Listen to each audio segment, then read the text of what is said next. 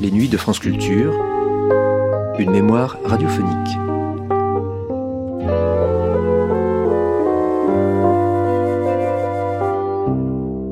Sa mère lui avait écrit Courage, tu as les étudiants avec toi, et les étudiants, c'est une grande part du public de théâtre. Auteur injouable, Alfred de Musset En certaines époques, oui. On connaît son drame, Lorenzaccio, ses proverbes dramatiques, on ne badine pas avec l'amour, il ne faut jurer de rien, il faut qu'une porte soit ouverte ou fermée, on ne saurait penser à tout, et ses comédies en prose, La nuit vénitienne, Les caprices de Marianne, Fantasio, Un caprice.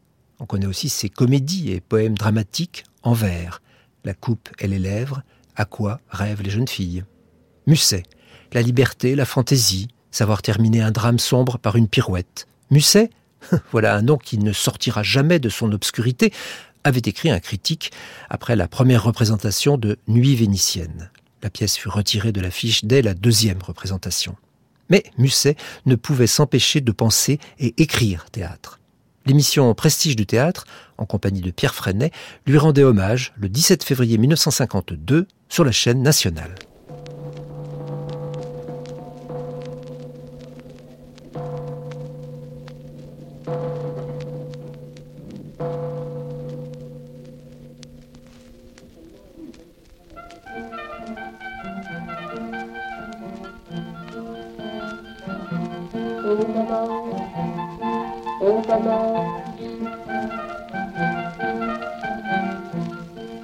La radiodiffusion française présente Prestige du théâtre, une émission de la Société d'histoire du théâtre. Alfred de Musset et le théâtre, l'auteur injouable, avec Pierre Freinet, le comédien, Léon Chancerelle, Sébastien le secrétaire, et Monique Mélinan, la comédienne. Texte de Léon Chancerelle. Au cours de cette émission, vous entendrez des extraits de La nuit vénitienne et de À quoi rêvent les jeunes filles d'Alfred de Musset, avec le concours de Pierre Bertin et Fernand René. Réalisation René Guignard. Musset. Pendant deux mois, chaque dimanche, nous allons tenter ensemble de mieux connaître et admirer Musset, poète de théâtre né. Et te voici dans notre trio, cher Pierre Freinet. Content d'y être. Après Louis Jouvet, Jean-Louis Barrault, Henri Roland, André Bruno, Jean de Bucourt, te voici le représentant de la comédie et des comédiens. Vous étiez tout désigné puisqu'il s'agit de Musset. C'est grâce à vous et par vos soins qu'en 1925, la comédie française reprit Fantasio. C'est loin, mais c'est vrai. Fantasio, publié en 1834, avait été unanimement réputé injouable par les directeurs de théâtre alors. Mm. Et Fantasio ne devait entrer au répertoire de la comédie française qu'en 1866. Neuf ans après la mort du poète, il n'y eut que 30 représentations. Et encore furent-elles données dans une version remaniée, euh, tripatouillée, défigurée, Adapté. quoi. adaptée par les soins du frère, de- du frère du poète, de Paul de Musset.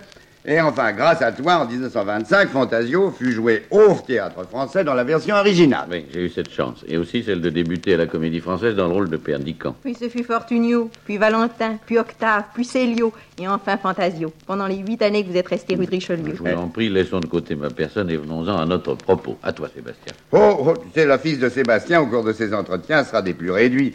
Il n'y aura pas grand-chose à vous apprendre, car vous avez tous deux lu et relu non seulement le théâtre de Musset, mais les ouvrages concernant la vie et les œuvres du poète. Oh, pas tous, pas tous. Ah, bah, pas tous, bien sûr, ils sont trop, j'en connais pour ma part euh, plus de 200. Mais, mais tout au moins les plus importants. Les admirables travaux de Gastinel, Oui. de Maurice Allem et ceux de Jean Pommier euh, vous sont familiers.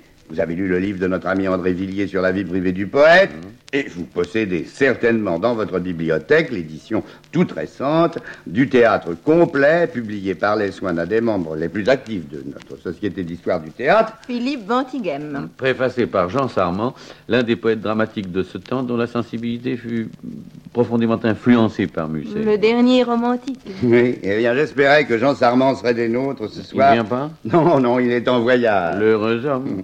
Eh du moins, pouvons-nous lire ensemble quelques lignes ex- extraites de cette belle préface Oui, pour nous donner le là et accorder nos voix. C'est ça. Alors, veux-tu, veux-tu, veux-tu commencer, chère Monique? Monsieur de Musset était né de théâtre. La meilleure expression de lui-même, il l'a trouvée dans son théâtre, mais, et c'est le cas exceptionnel et je crois unique, il n'est pas allé au théâtre, il a amené le théâtre à lui. Il l'a amené à lui parce qu'il l'a méprisé dans ses servitudes. Alfred de Musset n'était fait que pour se rêver. Sur un théâtre imaginaire, sans planche ni toile, sans souci des baissées de rideaux ni des changements de décor, il a jeté les personnages et s'est projeté lui-même. Musset là, en chair, os et cœur, sous des costumes et sous des noms d'emprunt, et dans des, des œuvres dramatiques. Mais il s'est mis sur le théâtre, il n'a pas oublié ses compagnons de jeu. Ils ont la même présence que lui. Ce ne sont point des donneurs de répliques, ce sont de vraies femmes et de vrais hommes, dont l'âme nous est presque palpable. Musset s'est offert la scène comme un domaine de dilection pour y vivre des vies impossibles avec des compagnons choisis. Miracle et force d'attraction du poète. Tous ces personnages vivent, vont et viennent. Ils vont à leurs affaires courantes ou dissimulées, euh, paisibles, sérieuses, graves, saintes ou criminelles. Ils y vont par les sentiers creux où fleurit la violette d'avril, par des chemins d'eau où la gondole semble obéir au battement mou de l'aile trempée d'un oiseau de nuit, par les petites rues hauts pavées des ruelles de province où le lilas fleurit au-dessus du panonceau du notaire. Et ces affaires les mènent euh, dans un boudoir de Paris, sous la tonnelle d'une guinguette, ou chez les Médicis, à Florence, ou près d'une fontaine d'Île-de-France, ou n'importe où. Ici où ils sont, là où ils vont, ils marchent, pirouettent ou trébuchent de leurs pas d'hommes, et Musset comme eux, avec eux, à leurs pas. Égate en 1857, par lassitude, par usure précoce d'un cœur trop surmené, trop malmené, trop égaré, celui que Barbado Révilly nomma alors le lilas foudroyé, laissa tomber la plume d'une main définitivement nonchalante, il léguait au patrimoine français le plus clair, le plus aéré, le plus frémissant et en même temps le plus ironique des répertoires dramatiques. Et il le léguait à peu près inentamé, comme une carrière de cristal à l'état pur. Celui qui est aujourd'hui le plus choyé des poètes de théâtre fut de son vivant et tard dans sa carrière un auteur très peu joué. Il laissait en somme intact, inébranlé, l'échafaudage de ses rêves. Aujourd'hui, Musset est joué en France et partout, sur les scènes officielles, comme par des tournées obscures, chez les étudiants, comme sur les plateaux de tous les théâtres du monde, où des acteurs épris de renouvellement, curieux de s'attaquer aux difficiles, aiment reprendre des rôles cent fois joués pour les recréer, les renouveler, s'y confronter. Et Jean Sarment termine ainsi Mon verre n'est pas grand, mais je bois dans mon verre, écrit Musset. Nous, nous avons bu dans le sien. De quelle matière précieuse est-il donc pour résister si bien au temps, aux heures et aux choses, avec ces apparences de fragile transparence Nous avons bu les rêves et les désespoirs de la vingtième année, tous les désespoirs cabrés portant masque de l'homme qui mûrit, juge et se juge, et va peu à peu se renonçant. Une ample comédie aux cent actes divers, et dont la scène serait un seul cœur. C'est très beau ce texte de Sarment, je trouve. Il est très, il est, il est, il est très émouvant et très convaincant. oui. Il dit Musset était né de théâtre. Ben, rien n'est plus vrai. Musset est essentiellement et avant tout un poète dramatique. Le poète dramatique, tel que Nietzsche le définit. Avoir l'aptitude d'assister incessamment à un jeu vivant et de vivre en permanence parmi des bandes d'esprits qui vous entourent, et l'on est poète, Oui. éprouver le besoin de se métamorphoser soi-même et de parler par d'autres corps et d'autres âmes, et l'on est dramaturge. Belle définition aussi. Dès la publication de son premier livre, Conte d'Espagne et d'Italie, Musset s'avère poète dramatique. Les Marrons du Feu, écrit dans la forme dialoguée, est un drame. Certains critiques ont même cru discerner une parodie d'Andromaque. Non, Comme Hermione, la Camargo fait tuer celui qu'elle aime par l'homme qui la désire, et le meurtre accompli, elle le chasse sans se donner. On trouve déjà dans les marrons du feu tout ce qui fait l'originalité de Musset, cette liberté, cette fantaisie, cet air de ne pas se prendre au sérieux et de jouer avec sa propre douleur. Le- La fin, par exemple, est caractéristique. Le meurtrier termine le drame sombre par une pirouette. J'ai tué mon ami, j'ai mérité le feu, j'ai taché mon pourpoint. Et l'on me congédie, c'est la moralité de cette tragédie. Ah, de, cette, de cette comédie, moi-même, moi-même, je m'y trompe. En écrivant ces contes, Il est tellement évident que Musset pense au théâtre hum, qu'il s'adresse au lecteur comme s'il s'adressait au public et qu'il s'agissait d'une pièce faite pour être jouée et non pas d'un conte fait pour être lu. C'est très net. Et donc, à lire la préface, tiens, j'allais dire le prologue des Marrons Oui. du Feu. Mesdames et messieurs, c'est une comédie, laquelle en vérité ne dure pas longtemps. Seulement que nul bruit, nulle dame étourdie ne fasse au beau endroit tourner les assistants. La pièce à franc-parler est digne de Molière. Qui pourrait le nier? Mon groom et ma portière, qui l'ont lu en entier, en ont été contents. Le sujet vous plaira, Seigneur, si Dieu nous aide. Deux beaux fils sont rivaux d'amour. La signora doit être jeune et belle, et si l'actrice est laide, veuillez bien l'excuser. Or, il arrivera que les deux cavaliers, grand honneur de rancune, vont ferrailler d'abord. N'en ayez peur aucune, nous savons nous tuer, personne n'en mourra. Mais ce que cette affaire amènera de suite, c'est ce que vous saurez, si vous ne sifflez pas. N'allez pas nous jeter surtout de pommes cuites pour mettre nos rideaux et nos quinquets à bas. Nous avons pour le mieux repeint les galeries. Surtout considérez illustre seigneurie. Comme l'auteur est jeune, et c'est son premier pas. Les Marrons du Feu apportaient vraiment un son nouveau dans la littérature de l'époque. Et Harel... Le, le directeur de l'Odéon, l'étrange directeur de l'Odéon. Oui, Harel ne s'y trompa pas et il invita cet auteur de 20 ans à écrire pour son théâtre, l'Odéon, une pièce la plus neuve et la plus hardie possible, précisait-il. Et en quelques jours, Musset écrit La nuit vénitienne ou Les noces de Lorette. Harel était plein de confiance, on se levait de rideau en un acte et trois tableaux, il avait fait faire des costumes et des décors neufs et avait confié les rôles à ses meilleurs comédiens. La nuit vénitienne, levé de rideau, faisait affiche avec Patelin, dont la très médiocre adaptation de Brevet est Palapra, et une comédie vaudeville de Bayard. Ma femme est, euh, ma femme est ma place, ou retournons à Senlis. C'est inattendu. On ce se fout programme. un désastre. Ah oui. Paul de Musset et beaucoup d'historiens ont raconté ce que fut cette première. Dès la seconde scène, le parterre commence à siffler, puis de huer les acteurs. L'orage à la croissant. Ah oui, quant à la presse, elle fut impitoyable. Le critique du Corsaire, Oui, bah, il traite l'auteur de, de farceur romantique. Le, le- le rédacteur du Courrier des théâtres, celui-là, il s'en prend à, à Harel. Il a écrit Jusqu'à quel point est-il permis à un directeur de spectacle de mystifier le public en annonçant fastueusement sous le titre de comédie un de ses ouvrages qui n'ont point de nom en littérature? Non, non, mais il y a mieux, il y a mieux, voilà, voilà le plus beau. Après avoir traité la pièce de turpitude, il termine son article par cette phrase qu'il voulait prophétique.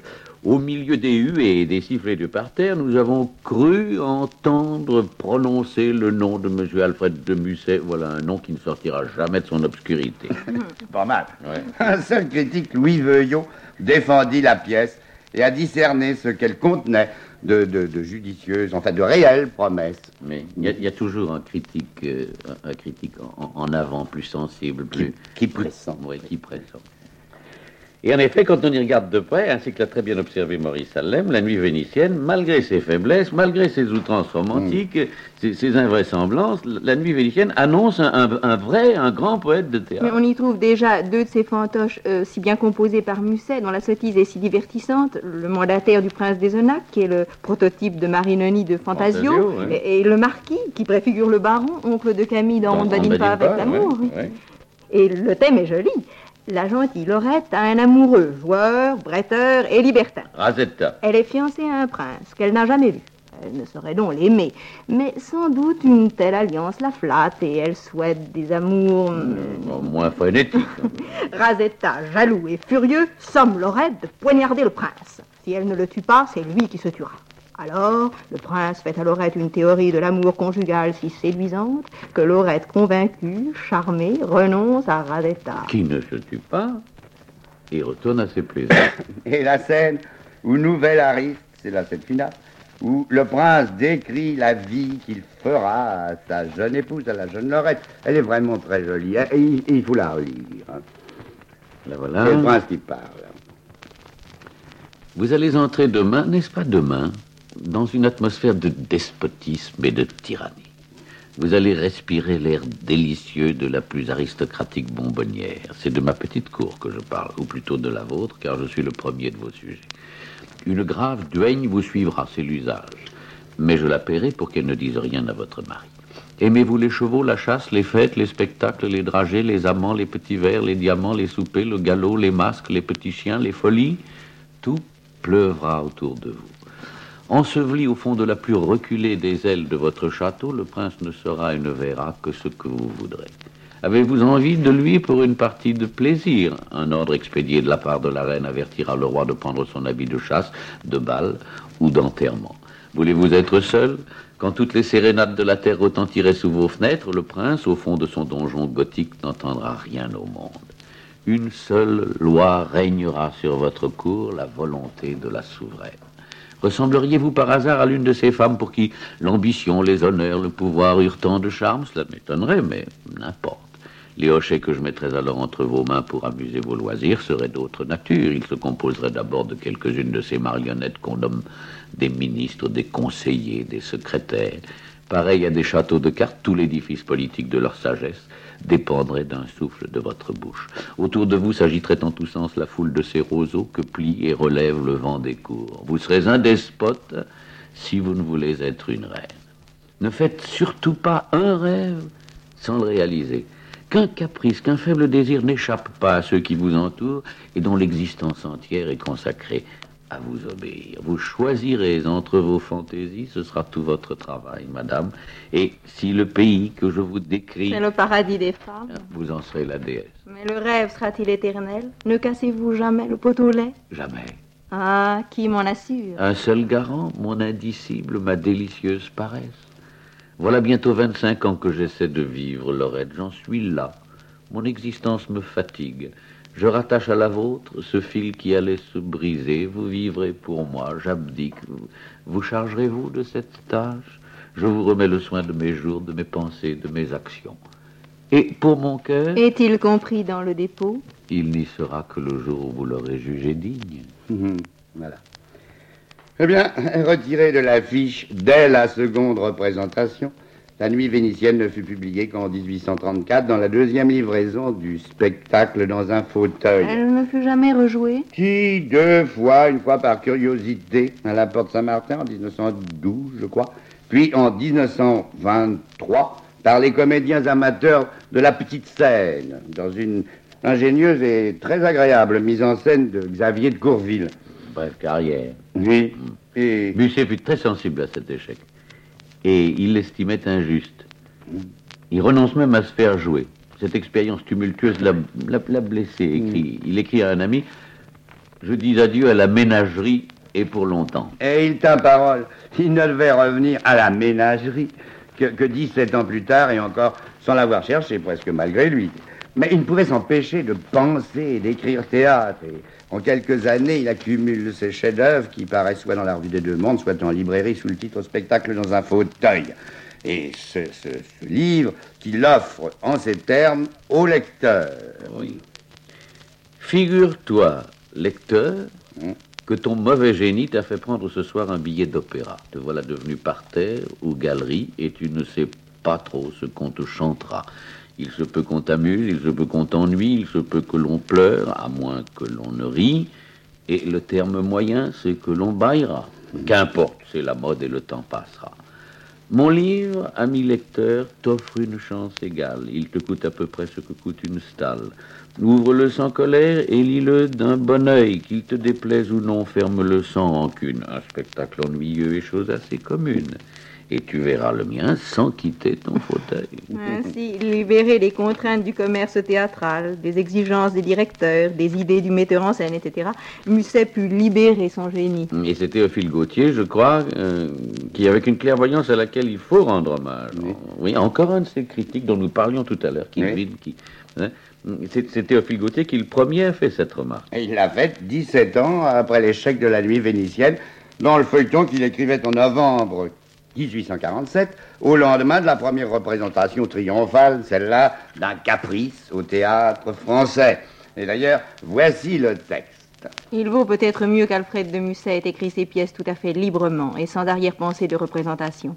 Nous avons ainsi son jet naïf, son élan spontané, sa poésie pure de tout mélange. Peut-être tous ces chefs-d'œuvre ne sont-ils si vifs, si enjoués, si pleins d'attendrissement et de rêverie, de sourires mouillés et de larmes souriantes, que parce qu'il ne sentait pas d'avance la redoutable artillerie des lorgnettes. Il s'avance au but sans hâte et sans lenteur, comme des gens qu'on n'attend pas. C'est ainsi qu'en croyant écrire des pièces impossibles, Alfred de Musset s'est trouvé avoir fait tout un répertoire qui sera, nous n'en doutons pas, l'honneur et la fortune du théâtre français. André del Sarto, Lorenzaccio, Les Caprices de Marianne, Fantasio, On ne badine pas avec l'amour, La Nuit vénitienne, La Quenouille de Barberine, Le Chandelier, Ils ne font jurer de rien, vont faire tour à tour leur apparition rue de Richelieu il y a de quoi rajeunir le théâtre pour dix ans. Et Théophile Gauthier termine par une recommandation qui me paraît non moins pertinente et dont on reste hélas trop longtemps à ne pas tenir compte. Mais pour Dieu, écrit-il, qu'on n'aille pas arranger ces pièces, que le poète se garde bien d'y porter la main après coup, qu'on les exécute religieusement telles qu'elles sont, pas des barbages, pas de coupures, qu'on n'ôte pas un mot, en arrachant ce mot qui semble faire nœud à l'endroit où il est, on entraîne un long fil et l'on fait un vide dans toute la trame. Arrière ces prudences de détail compromettantes pour l'ensemble. Et c'est le premier de ces chefs-d'œuvre, À quoi rêvent les jeunes filles? Publié en 1832, mais qui ne fut représenté que 100 ans plus tard. 100 ans? 94 exactement, 21 oui, 21 avril 1926, euh, c'est ça. Je m'en souviens. 1926 à la Comédie Française, mise en scène de Grandval, musique de Claude Debussy. les décors et les costumes étaient de Marie-Laurence, une symphonie de gris, de rose, de bleu, d'impalpable mousseline. C'était très joli, n'est-ce pas? Eh bien, et en plus, Musset, pour cette première posthume, avait comme interprète Denis Dans, dans, Le Duc. Oui. Lionel jouait Silvio, et Pierre Bertin, Irus, Ninette et Ninon, c'était Madeleine Renaud et Marie Belle. C'est une pièce, une pièce difficile. Il faut une grande hardiesse, une grande inconscience pour se risquer à la montée. Enfin, elle est difficile par sa fluidité même. Par, crainte de l'alourdir, on risque de tomber dans des artifices de stylisation. Il ne faut pas en faire un ballet non plus pour marionnette. C'est une, c'est une rêverie dialoguée. Il y a des trous, il y a des sautes rapides, des invraisemblances, et aussi des vérités très profondes. Mais comme dans les rêves, Musset a dû mettre beaucoup de ses aspirations, de ses élans et aussi de ses souvenirs de jeunesse dans Un quoi rêve. Ah oui, Ninon et Ninette. Les deux jumelles, pareilles à des oiseaux des îles ou à des biches d'un pays imaginaire et si réel, pourtant si femmes déjà, les chères petites filles. Il est possible, oui, on l'a dit, il est vraisemblable qu'elles doivent en partie leur existence merveilleuse au souvenir des premières amours de Musset, alors qu'il était encore écolier les deux jumelles de 15 ans, avec qui il passait les vacances au Mans, chez son oncle, Stéphane Desherbiers, qui peut-être lui inspira le personnage du bon oncle Van Buck oui. dans Il ne faut jurer de rien. Oui, c'est possible.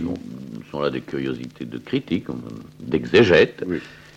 Et qui peut prétendre au fond pénétrer les mystères de la création d'un personnage? D'ailleurs, pour nous, comédiens, ça ne présente aucun intérêt. Enfin, pas un intérêt d'ordre pratique. Mais ce texte défie l'analyse. Il n'y a qu'à s'y abandonner, mais, que choisir? Lisez la chanson de l'air. La chanson que le plus fantaisiste et le plus sage et aussi le plus tendre des pères offre aux vagues rêveries de Ninon dont tout l'être s'éveille et qui s'étonne devant les premiers émois de l'amour. Ah, c'est à vous et non à moi de la lire. Non, non, parce que vous la lirez non pas comme la chante la Herthe, mais comme l'entend Ninon. Comme elle se la murmure ensuite à elle-même, comme l'on murmurait, et la murmureront toujours au secret d'un cœur de 15 ans, tant et tant de jeunes filles. Ninon, Ninon, que fais-tu de la vie? L'heure s'enfuit, le jour succède au jour. Rose ce soir, demain flétrie.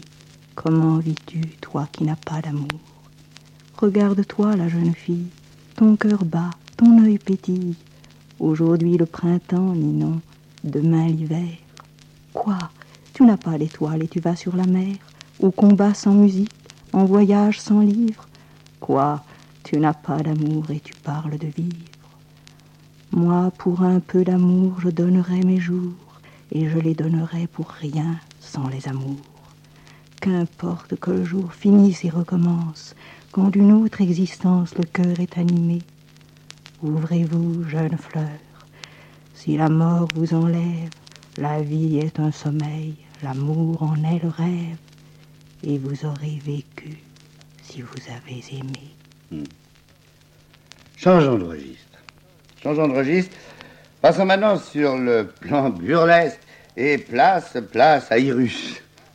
L'un des premiers hurluberlus bouffons L'un des premiers fats ridicules que l'on trouve tout au long des comédies de Musset. C'est un charmant personnage. Ah oui, c'est déjà le prince de Mantoue, de Fantasio.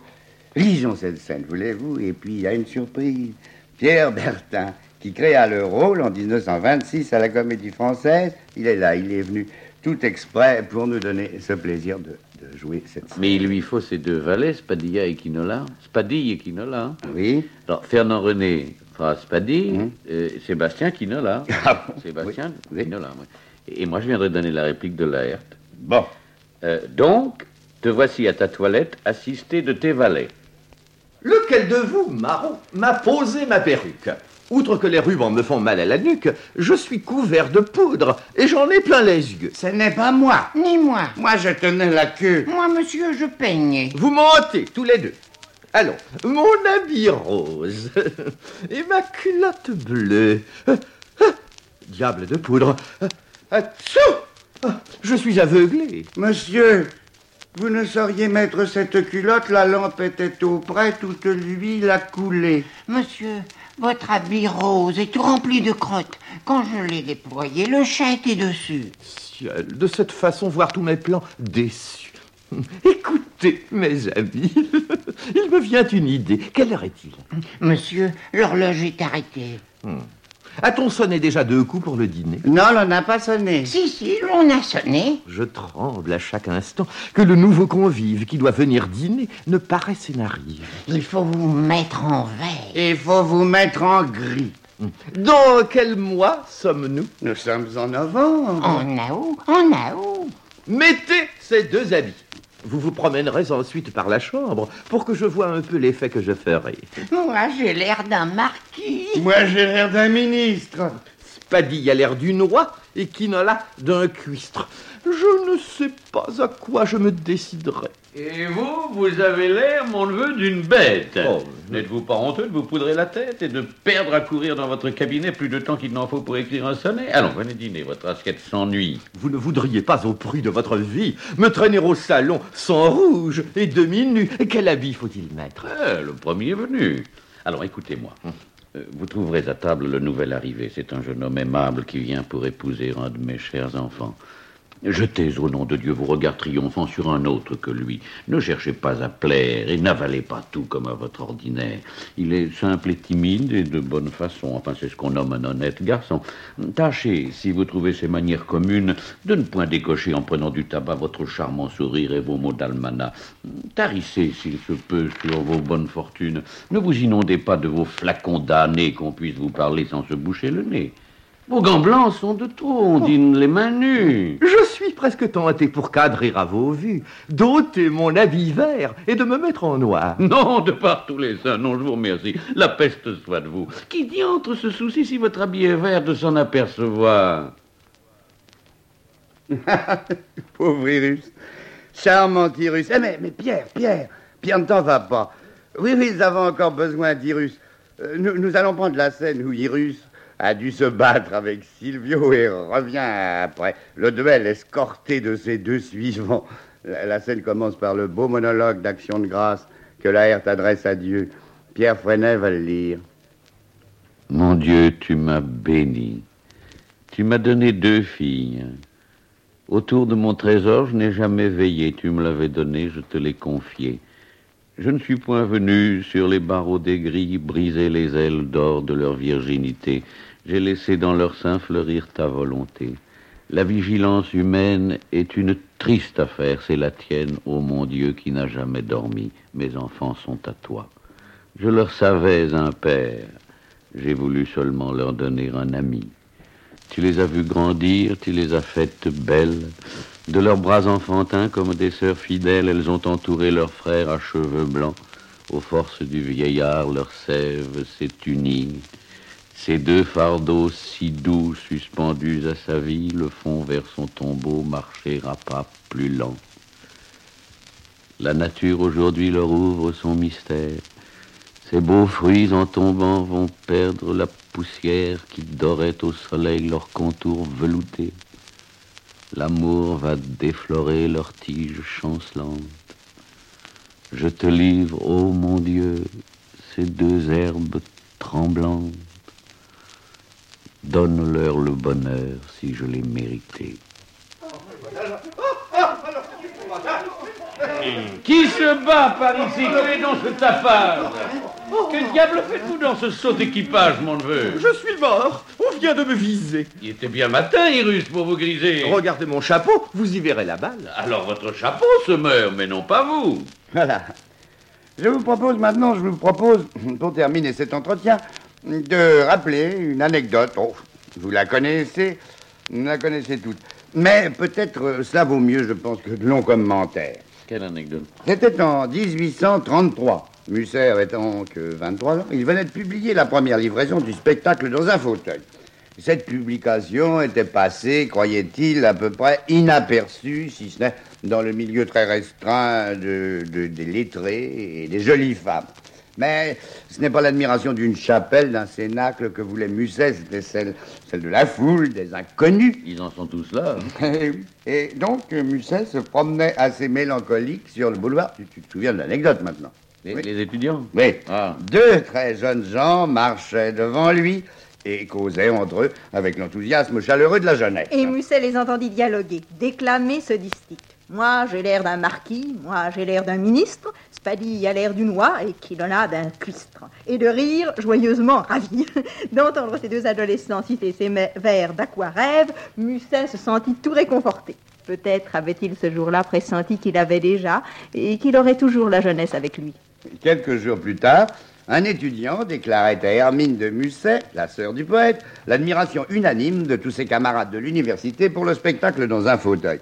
Et Madame de Musset, à qui euh, sa fille lui avait rapporté ce détail, Madame de Musset, toute joyeuse, écrivait à son enfant chéri Courage, tu as les étudiants avec toi. Les étudiants, c'est une bonne partie du public qui t'est assuré quand tu réussiras enfin à faire jouer ta pièce sur le théâtre. Et Madame de Musset avait prophétisé juste en 1952 comme en 1833.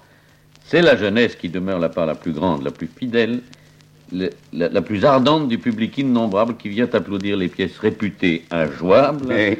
d'un fils de Shakespeare, de Marivaux et de Molière. La radiodiffusion française vous a présenté Prestige du théâtre, une émission de la Société d'histoire du théâtre. Alfred de Musset et le théâtre, l'auteur injouable avec Pierre Freinet, le comédien, Léon Chancerelle, Sébastien le secrétaire et Monique Mélinan, la comédienne. Texte de Léon Chancerelle. Au cours de cette émission, vous avez entendu des extraits de La nuit vénitienne et de À quoi rêvent les jeunes filles d'Alfred de Musset avec le concours de Pierre Bertin et Fernand René. Réalisation René Guignard.